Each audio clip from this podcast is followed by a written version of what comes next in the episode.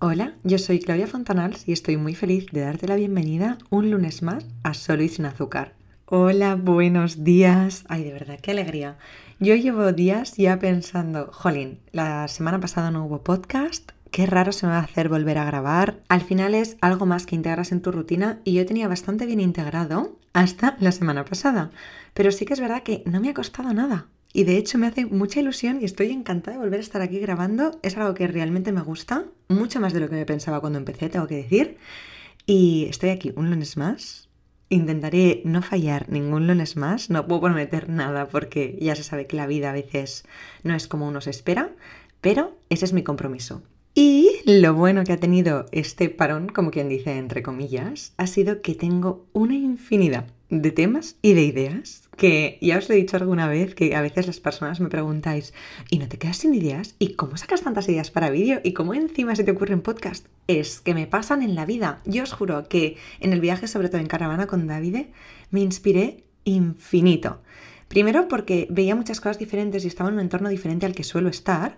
Y luego porque con David muchas veces tenemos muchas conversaciones muy profundas en las que descubro muchas cosas de mí o en las que descubro cosas de él o que hablamos de la vida en general y me dan muchas ideas. Y para hoy era un poco tipo, a ver, voy a ver toda la lista, cuántos temas hay, qué ilusión, cuál me apetece más. Y la verdad es que iba toda la mañana pensando que iba a grabar uno, pero ahora última hora he decidido que va a ser otro. Porque al final también va un poco con el mood en el que estés en el momento. Y a mí ahora mismo me apetece mucho hablar de esto. Y es algo, además, que descubrí con Sabina, que yo lo llevo pensando desde el momento en el que descubrí esta canción de Joaquín Sabina, que ahora os diré cuál es.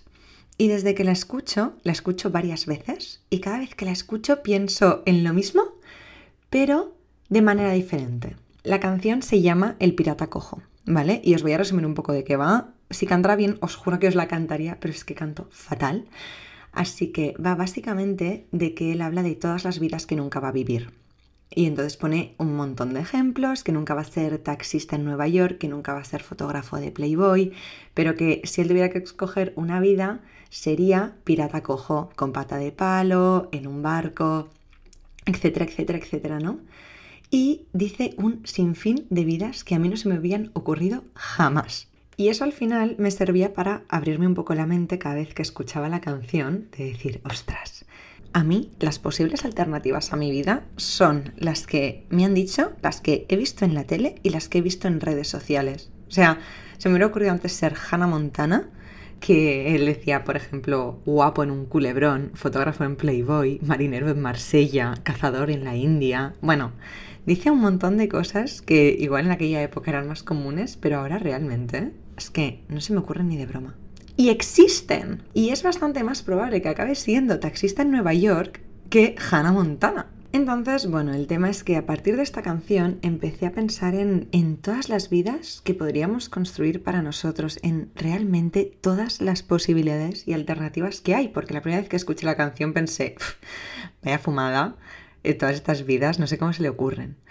Y a medida que la voy escuchando, es que hay gente que tiene esa vida y hay veces que nos cuesta de creer, ¿no? Que si algo no lo vemos o si algo no lo hemos vivido, nos cuesta entender que haya personas que vivan de esa manera o que vivan en esas circunstancias o en esas condiciones. Y a medida que iba yo escuchando la canción, casi como la primera vez me parecían escenarios rocambolescos o casi una parodia, ¿no? En plan de decir, vaya vida se le han ocurrido al Señor me iba dando cuenta de que no, de que son vidas que todos podríamos tener, que por muy lejanas a ti que parezcan, al final tú construyes tu vida y tu vida es una suma de decisiones y acabas donde quieres. Pero ¿qué pasa? Que normalmente nos pasa, como he dicho al principio, que tú, para ti, las alternativas que te parece que hay en tu vida son aquellas que has visto por la tele, que te han comentado, que has visto en redes sociales. Por ejemplo, en función de la carrera que has estudiado, tú ves determinadas alternativas. Pero es como que al acabar la carrera, o en el momento en el que escoges una carrera, de repente se te cierran varias puertas o varios caminos. Entonces ya estás más enfocado como en otro sitio. Y nos va dando un poco esta sensación de vida, ¿no? De decir, vale, yo he ido abriendo puertas y abriendo esas puertas he cerrado muchas otras. Y en el fondo de nuestro cerebro tenemos como integrado que esas puertas ya no se pueden abrir, porque en aquel momento tomé una decisión y en el momento en el que yo, yo escogí estudiar, por ejemplo, Administración y Dirección de Empresas, Ya no podía ser médico, o ya no podía ser coach, o ya no podía ser nada más porque yo ya había escogido ese camino. Entonces, cuando yo escuchaba esa canción y yo cuando la descubrí creo que ya había empezado la carrera, o al menos cuando la descubrí de manera más profunda ya había empezado la carrera, pensaba, ostras, ¿qué puertas me he cerrado yo? Y me dedicaba a imaginarme todas las vidas que yo nunca sería. Yo nunca seré veterinaria, yo nunca seré astronauta, yo nunca seré... Iba pensando así, iba divagando, divagando, divagando. Y en el fondo había cierta pena en mí. Yo pensaba, ostras, qué pena solo tener una vida y ya haber escogido tanto. Y esto lo pensaba la Claudia de entre 20 y 24 años, que yo pues era una niña y me quedaba toda la vida por delante, como quien dice. Pero es que incluso a esa edad ya nos da mucho la sensación de que hemos acotado nuestra vida, de que hemos cerrado ciertos caminos, de que ya no hay manera de volver por allá. Y ni siquiera, por eso mismo, los tenemos en el radar. Como ya en su día los descarté, son caminos que para mí ya no existen. Y para mí fue así durante muchísimo tiempo, ¿no? Cuando yo decidí estudiar lo que estudiaba, está muy bien, está fantástico, probablemente te abra caminos dentro de lo que a ti te interesa o a ti te puede parecer que te gusta, a los 18, que no nos olvidemos de eso, está muy bien, pero también está muy bien replanteártelo. Porque está fenomenal que en el momento en el que te piden que tomes una decisión, la tomes con la información que tienes en el momento, como ya comentábamos en un podcast anterior sobre tomar decisiones, ¿no? Que tú en un momento, con cierta información, tomas una decisión. Y está fantástica. No digo yo que no, nos sirven todas las decisiones para avanzar, no están ni bien ni mal, pero lo que sí es muy lícito también es luego darles una vuelta y decir, fantástico, oye, yo esta decisión igual la tomé a los 18 años, ahora tengo 28. ¿Es aún lo que quiero? Y si es que sí, fantástico, oye, tira millas, no pasa nada. Pero puede ser que sea que no. Y aquello fue lo que a mí me cambió la vida. Recuerdo que un día después de escuchar esa canción pensaba yo en todas las vidas que nunca seré, ¿no? Y siempre me imaginaba escenarios bastante surrealistas, como por ejemplo el de ser veterinaria, básicamente porque yo veo un poco de sangre y ya me entra un mareo. Pero hubo un día que me puse a pensar en todos aquellos escenarios que cuando yo los pensaba me invadía un poco de pena por dentro. Que todos aquellos escenarios o posibilidades que yo ya sentía que había cerrado la puerta, pero cuando los miraba con la imaginación en ese momento, al escuchar la canción, cuando yo decía, ostras, podría haber sido eso, y me removía cierta pena, ahí fue donde empecé a pensar, igual esto quiere decir algo. Y por supuesto quiere decir algo porque yo había tomado una decisión a los 18 sobre lo que quería hacer con una información, con una madurez, con unas herramientas que no eran las mismas que tenía años más tarde, ni que tengo ahora, y que probablemente no tenga dentro de 10 años, para decidir por qué camino profesional quería ir yo. Y quien dice profesional dice el que sea, dice el tipo de relación que quieres tener con tu pareja, dice si quieres tener hijos o no, dice todas las decisiones de tu vida. Y cuando me invadía esa pena pensaba, ¿cómo puede ser que me dé tanta pena el hecho de no haber escogido otro camino? Y me daba tanta pena por dos motivos. El primero, porque cuando yo me veía a mí, dentro de 20 o 30 años, siguiendo por el camino que a mí me parecía que yo había escogido, siguiendo por el camino de la administración y la dirección de empresas, siguiendo por el camino de la empresa en la que había empezado a trabajar, o cualquier otra del sector, no tenía nada que ver con esa empresa en concreto. Simplemente era un tema de decir, este no es mi sitio. Se me juntaba el este no es mi sitio con hay otra cosa que me está removiendo. Hay otra cosa que yo cuando la pienso me da cierta nostalgia, me genera cierta pena pensar que yo eso no lo escogí. Y cuando llegamos a este punto nos pueden pasar dos cosas, que yo pasé por las dos y creo que también pueden ser secuenciales. Lo primero es la fase de bloqueo. La fase de bloqueo simplemente te distrae la mente, te dice, pero tú ya has escogido, empiezas a pensar en otra cosa y se te olvida la duda, porque al final a nuestra cabeza le gusta lo conocido, a nuestro cerebro le gusta ahorrar energía, le gusta hacer lo que hasta el momento le ha permitido sobrevivir, con lo cual el cerebro ya está bien donde está, es lo que llamamos la zona de confort, que tiene todo menos confortable muchas veces, pero al final ahí el cerebro ha aprendido que puede sobrevivir, que es lo que le importa. lo de ser feliz, todo el mindfulness, todo el estar en paz, esto nos lo hemos inventado nosotros ahora. El cerebro quiere sobrevivir. Entonces, si tú al cerebro le has enseñado un camino por el que puedes sobrevivir y ya está ahí, te lo vas siempre a justificar como bueno. Entonces, esto es un poco a mí lo que me pasaba al principio, que escuchaba la canción, pensaba, ay ostras, ¿y si hubiera sido otra cosa? Entonces me removía ese sentimiento como de lástima, intentaba indagar un poco, estaba un poco bloqueada y enseguida me distraía porque se me ponía otra canción, porque abría Instagram, porque me escribía alguien por WhatsApp o porque pasaba un pajarillo. Daba exactamente igual, pero te distraerás con lo que sea, no te preocupes, que la cabeza ya se encarga. Entonces esta es como la primera fase, ¿no? La fase de bloqueo, la fase de le estoy diciendo a mi cerebro que existen nuevas alternativas, nuevos caminos, y al final son como nuevos caminos neuronales, nuevas conexiones neuronales que nos cuestan de crear, nos suponen un esfuerzo y a veces no nos sirven. Con lo cual el cerebro nos intenta poner barreras para hacerlo y esta es la fase 1, ¿no? Al final, en plan, yo me bloqueo, yo me distraigo y sigo con mi vida, que es la que me permite sobrevivir. Perfecto, creo que ahí nos quedamos muchas personas muchas veces y hoy estuve estancada bastante tiempo. Lo bueno es que era una canción. Entonces la tenía arriba de todo mi playlist porque no suelo añadir muchas canciones, entonces la iba escuchando de manera bastante recurrente. Y eso volvía a hacer que volviera a pensar en ello, con lo cual me obligaba a re-reflexionar, que al final nosotros igual nos sentamos un día a pensar, pero no pensamos constantemente igual sobre nuestra vida, no nos lo planteamos tanto, pero a mí esa canción dio la casualidad de que me obligaba a pensar sobre la vida porque a mí me había resonado de esta manera. Y a medida que la volví a escuchar, ya pasé como de la fase de bloqueo a la fase de, ostras, vale, tenemos que hacer algo con esto. Y eso da mucho miedo, porque en el momento en el que pasas la fase de bloqueo, entras en la fase responsabilidad. Muchos cuando estamos en la fase de bloqueo, que ya os he dicho antes que también es tipo la comfort zone, ¿no?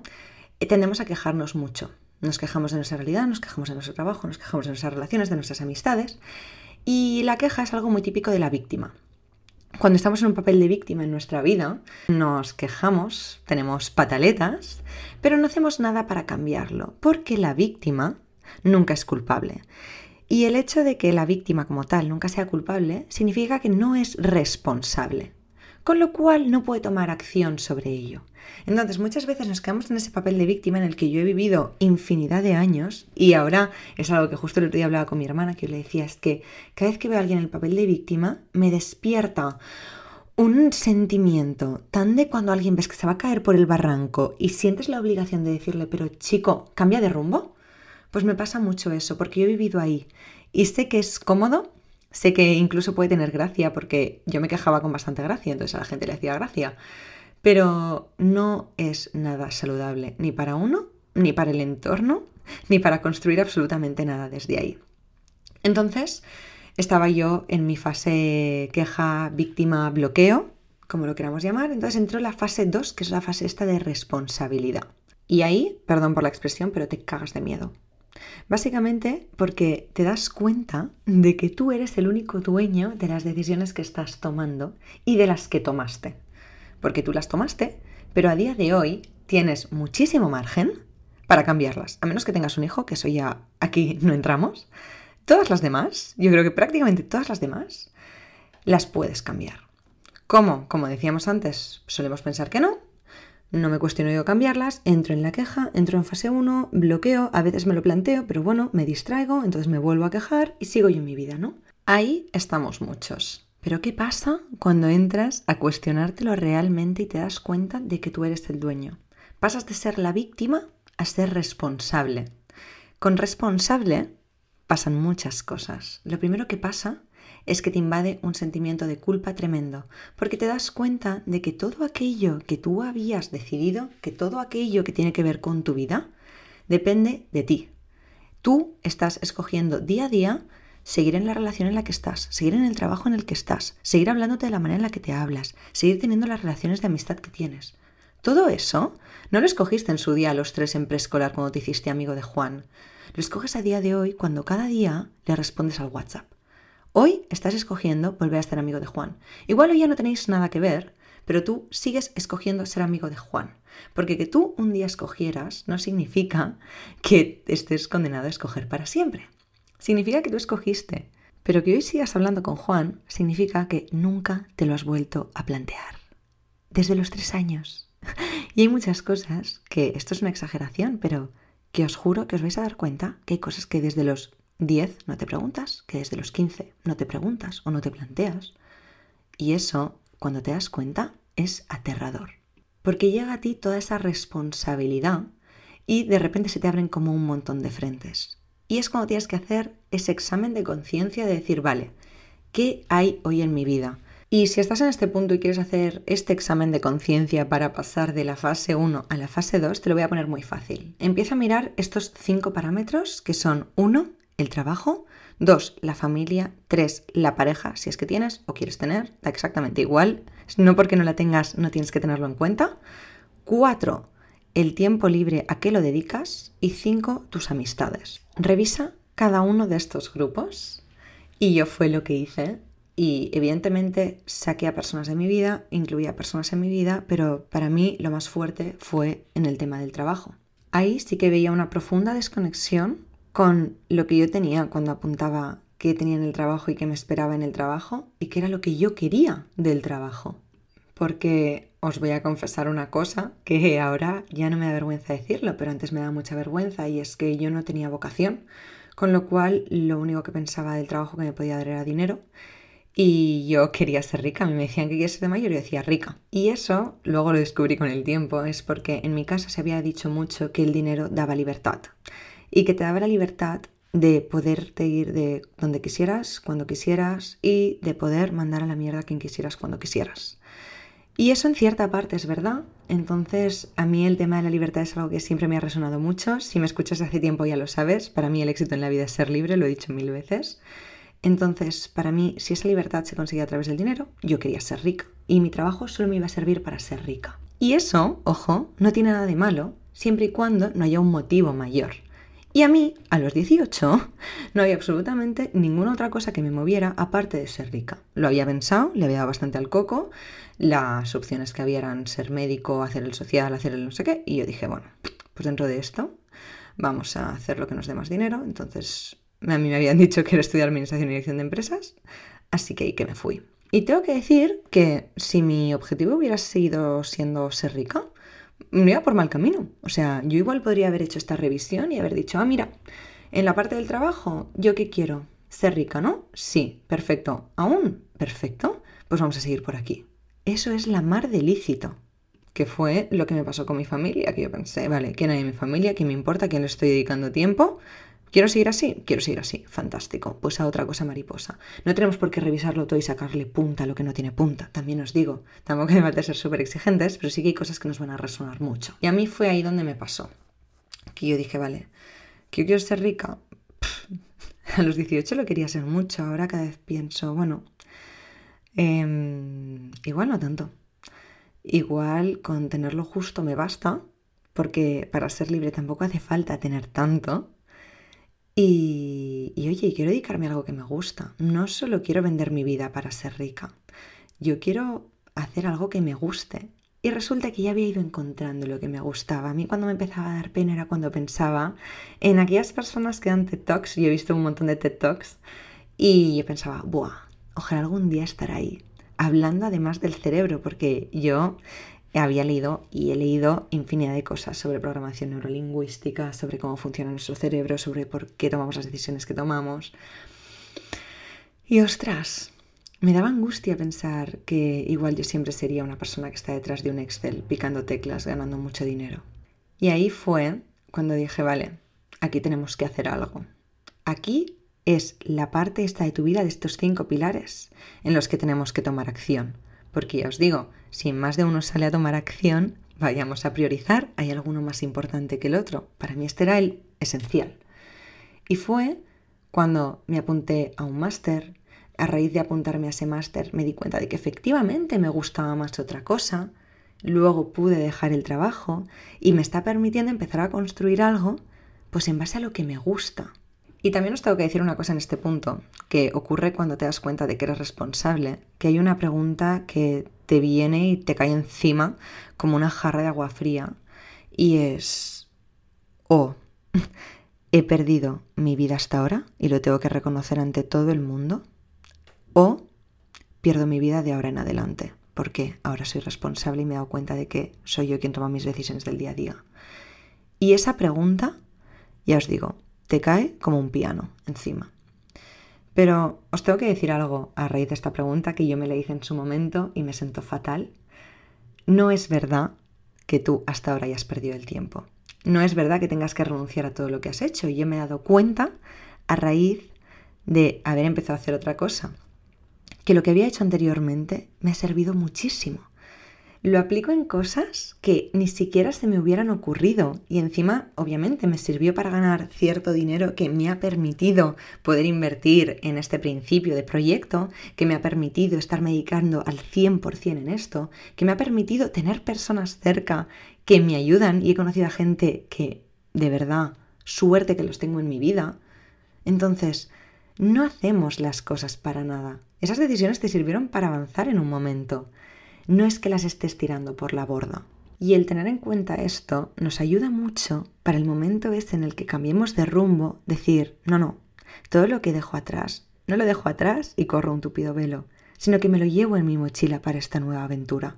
Así que te animo muchísimo a hacer este ejercicio de conciencia, a escuchar la canción y a ver qué te resuena a ti, en qué parte de tu vida crees que igual necesitas un cambio y a tomar acción porque el no decidir también es decidir.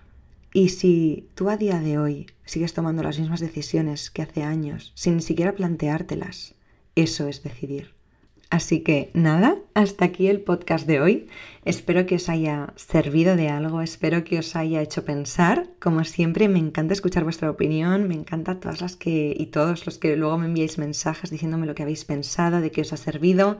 Y la parte del consultorio, tengo que decir que lo estoy pensando mucho. Hubo personas que me dijisteis que lo preferíais en un episodio, otras al final de cada episodio. Y sí que es verdad algo que estuve hablando el otro día con una amiga y era que hay reflexiones muy potentes en mis podcasts y al final del episodio creo que te vas con algo en la mente que a veces el consultorio puede distraerte de eso. Y yo justamente además en este episodio no quiero contribuir a que nada te distraiga, así que te dejo pensando en eso y yo pensaré cómo hacerlo del consultorio. No nos vamos a quedar sin consultorio, no os preocupéis, pero estoy pensando cómo hacerlo para seguirlo teniendo pero que no nos distraiga. Y como siempre me podéis seguir en claudia.fontanals, tanto en Instagram como en TikTok, que voy publicando un montón de cositas cada día sobre reflexiones y cosas en las que pensar. Y obviamente de mi día a día, para que veáis cómo lo aplico yo. Y nada, un beso enorme y que tengáis una muy feliz semana.